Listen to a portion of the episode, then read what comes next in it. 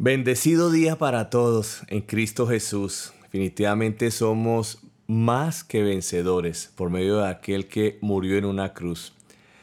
Eh, hoy, domingo 12 de julio del año 2020, es una oportunidad más para, con hambre por la palabra de Dios, eh, recibir el mensaje que definitivamente nos fortalece, nos edifica. Es la palabra de Dios, es la palabra viva, es la palabra eficaz, es la palabra que no vuelve vacía. Quiero que tengas eso claro. En este momento, el Señor va a enviar una palabra a tu corazón. La Biblia habla que tu corazón es la tierra en donde se va a sembrar esta semilla. Y el Señor te da la revelación, la sabiduría para que tú la entiendas. Solo tú tienes que colocar una parte y es creer, creer a la palabra que el Señor va a hablar a tu corazón en esta mañana. Y el Señor se encarga eh, de que crezca esa semilla y produzca el fruto eh, por el cual Él la envió a tu corazón. De manera que vamos a orar, a darle gracias al Señor por este buen día. Es el día que hizo el Señor. Eh, creemos que el Señor es fiel y justo. Señor y Padre bueno, te damos gracias por tu gran amor y por tu bondad. Te pedimos en esta mañana, en el nombre poderoso de Jesús, te pedimos espíritu de sabiduría, de revelación, de entendimiento en tu conocimiento. Padre, te pedimos en el nombre de Jesús ser fortalecidos con poder en el hombre interior por tu espíritu, para que sea Cristo por la fe en nuestros corazones. Padre, en el nombre poderoso de Jesús, nosotros creemos que seguimos en esta tierra fuerte físicamente, sin enfermedades, sin dolencias, despiertos mentalmente, leales espiritualmente, en el nombre de Jesús. Gracias Señor por tu gran amor, por tu bondad, porque eres fiel y justo Señor en Cristo Jesús. Bendigo a todas las personas que escuchan este mensaje, Señor. Te doy gracias por cada uno de ellos, Señor, en Cristo Jesús, por sus seres queridos. Y, Señor, que este mensaje pueda llegar, Padre, a todos, a todas las personas, Señor, que sea posible y sean edificados. Amén y amén. Muy bien, la semana anterior eh, dijimos que íbamos a ver tres temas o mencionamos tres temas. Eh, usted eh, necesita saber cómo pelear. Dos, eh, usted debe terminar la carrera. Y tres, usted debe permanecer y guardar la fe. Y la semana anterior hablamos de usted necesita saber cómo pelear. aprendimos que la espera no cansa, te hace más fuerte. ¿cierto? Y que hay un solo lugar en donde puedes ir por nuevas fuerzas y ese lugar es la presencia del Señor. Que eh, a veces volaremos alto, que otras veces correremos y en otras ocasiones caminaremos. ¿sí? Necesitamos entender estos ritmos. Y eh, también dijimos que eh, que permitamos que el tiempo sea nuestro aliado, ¿no? Eso es un resumen ahí cortico de la enseñanza anterior, creo yo.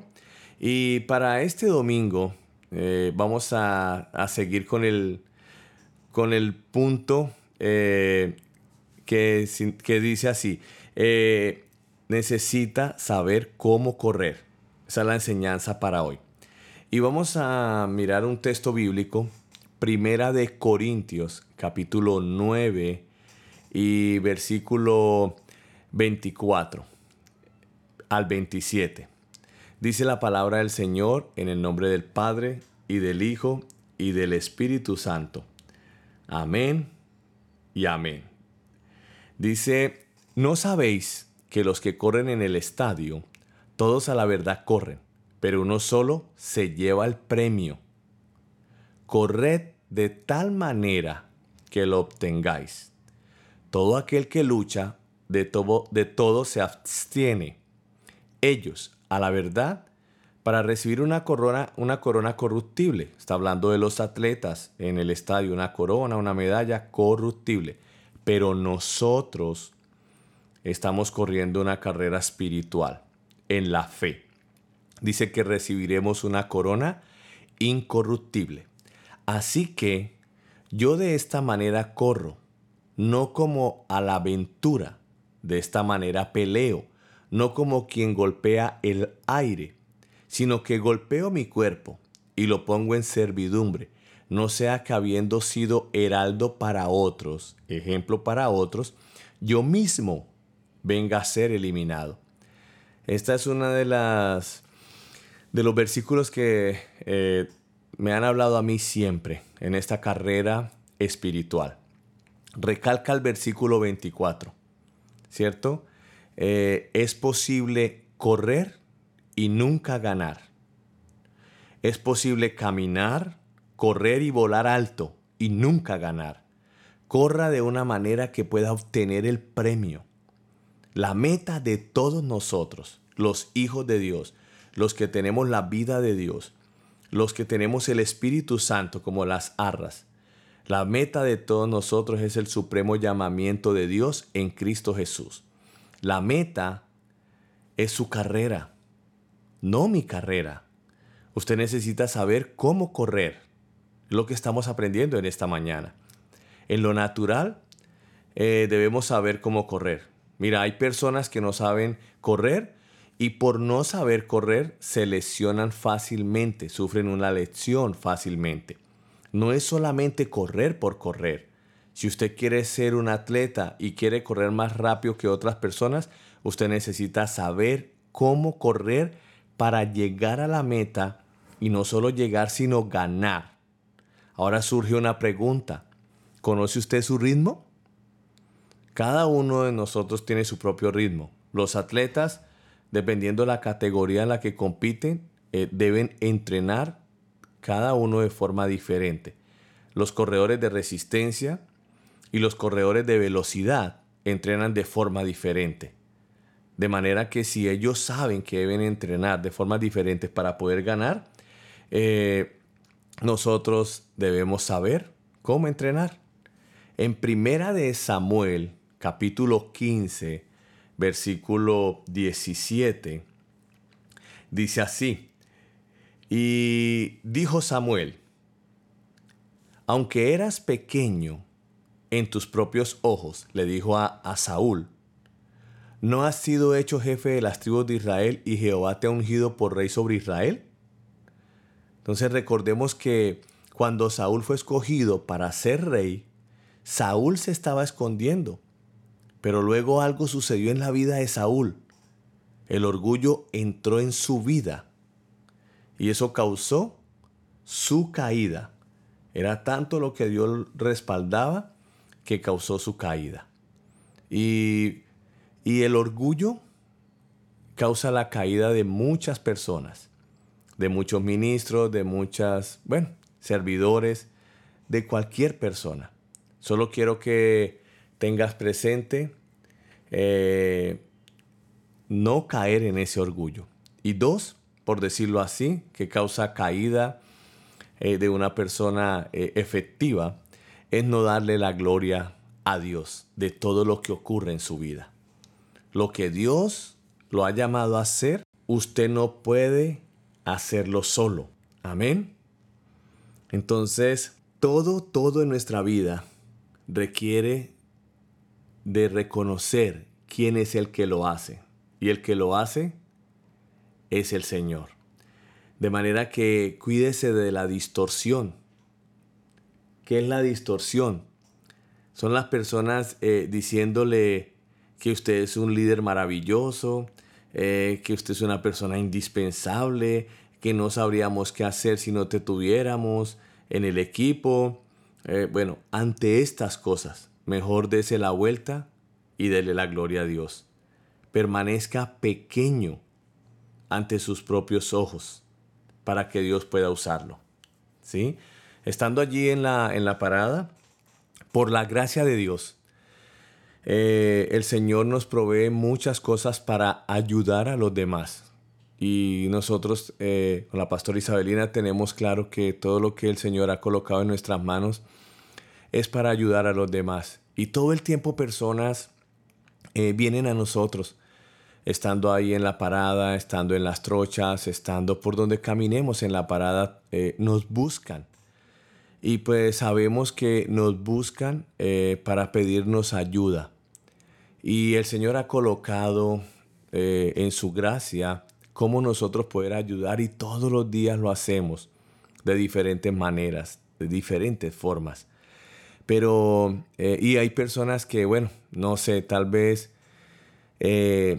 reciben el número telefónico mío por causa de los que están a mi lado Tal vez ellos le dan el número y bueno, me entran eh, WhatsApp a mi celular. Y esta semana eh, me ocurrió algo. Eh, hablando de esto de cuídese de la distorsión, ¿no?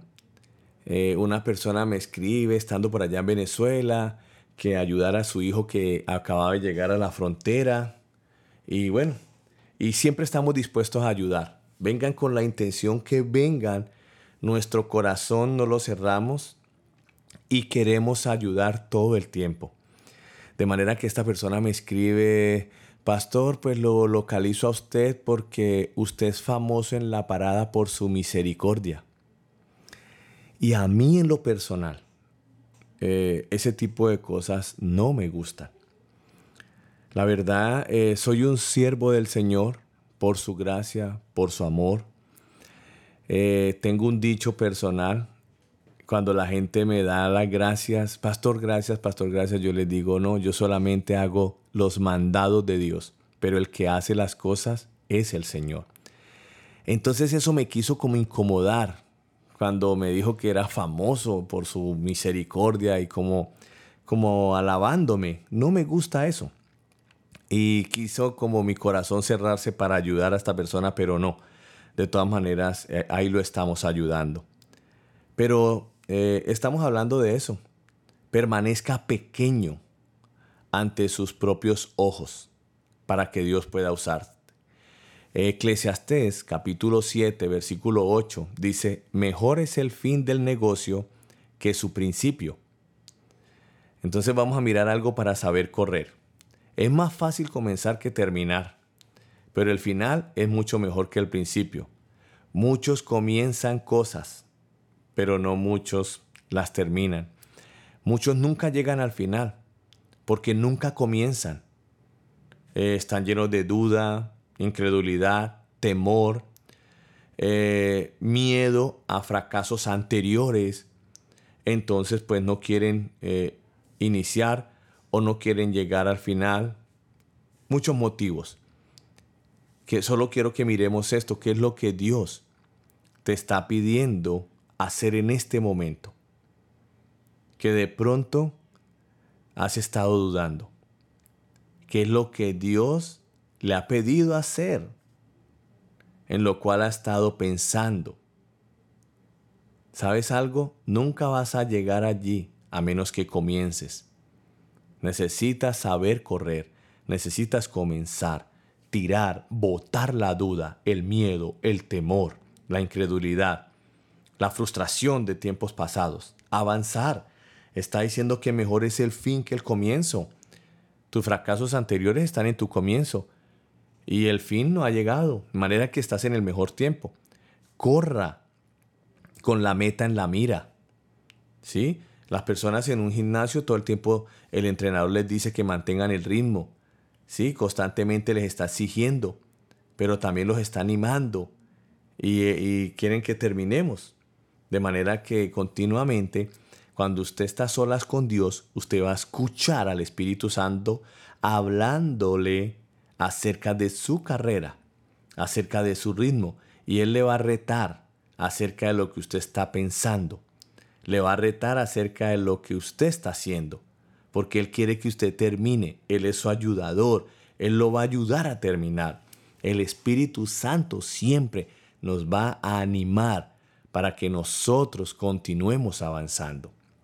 Filipenses capítulo 3, versículo 4 al 7 dice así, aunque yo tengo también de qué confiar en la carne, estaba hablando el apóstol Pablo y estaba diciendo, eh, iba a empezar a narrar, voy a hablarles el contexto, iba a empezar a narrar su vida personal y decirle pues a sus contrincantes eh, que él tenía muchas cosas o títulos, logros de los que él se pudiera como jactar entonces empieza a decir desde el versículo 4, aunque yo tengo también de qué confiar en la carne, si alguno piensa que tiene de qué confiar en la carne, yo más, dice Pablo.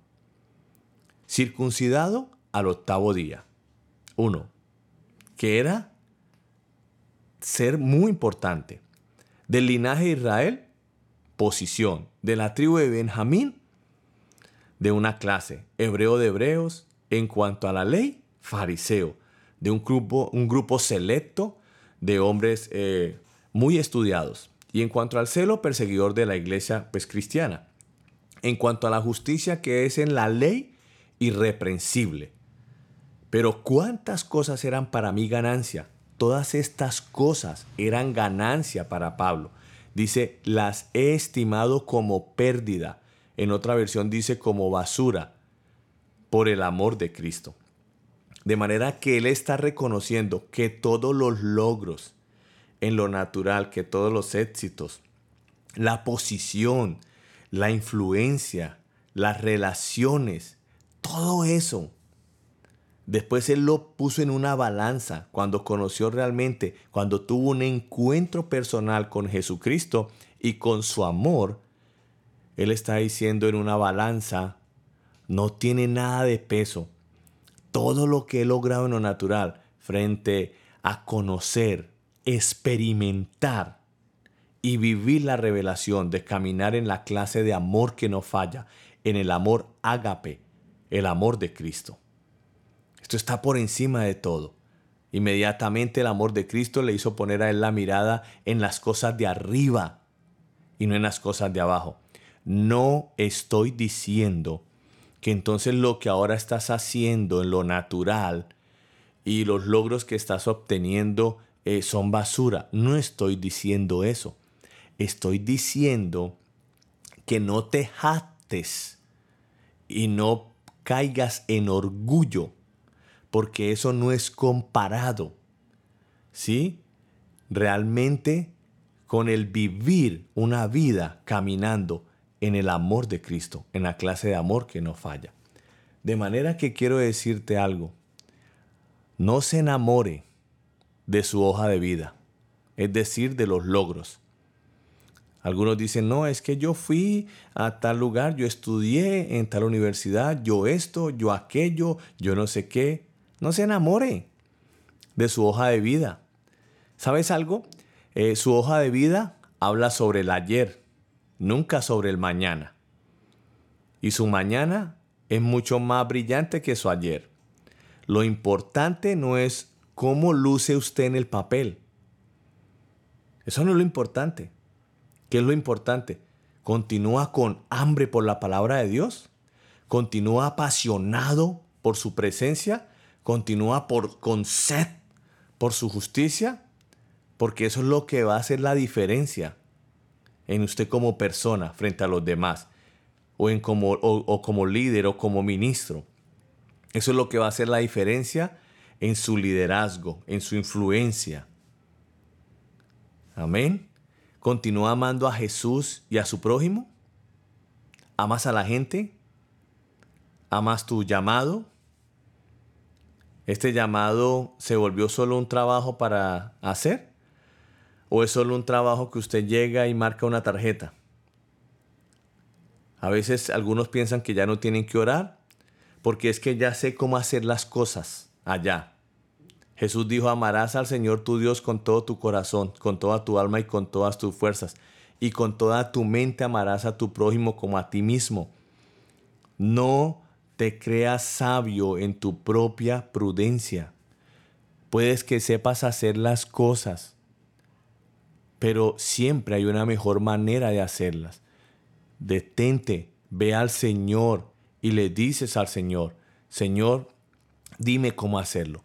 Cada cosa que hacemos en nosotros, eh, en este ministerio, cada cosa, todos los días surgen nuevas cosas, todos los días surgen muchas cosas por hacer, porque estamos en un territorio en el que eh, suceden cosas eh, de forma sorpresiva, por decirlo así.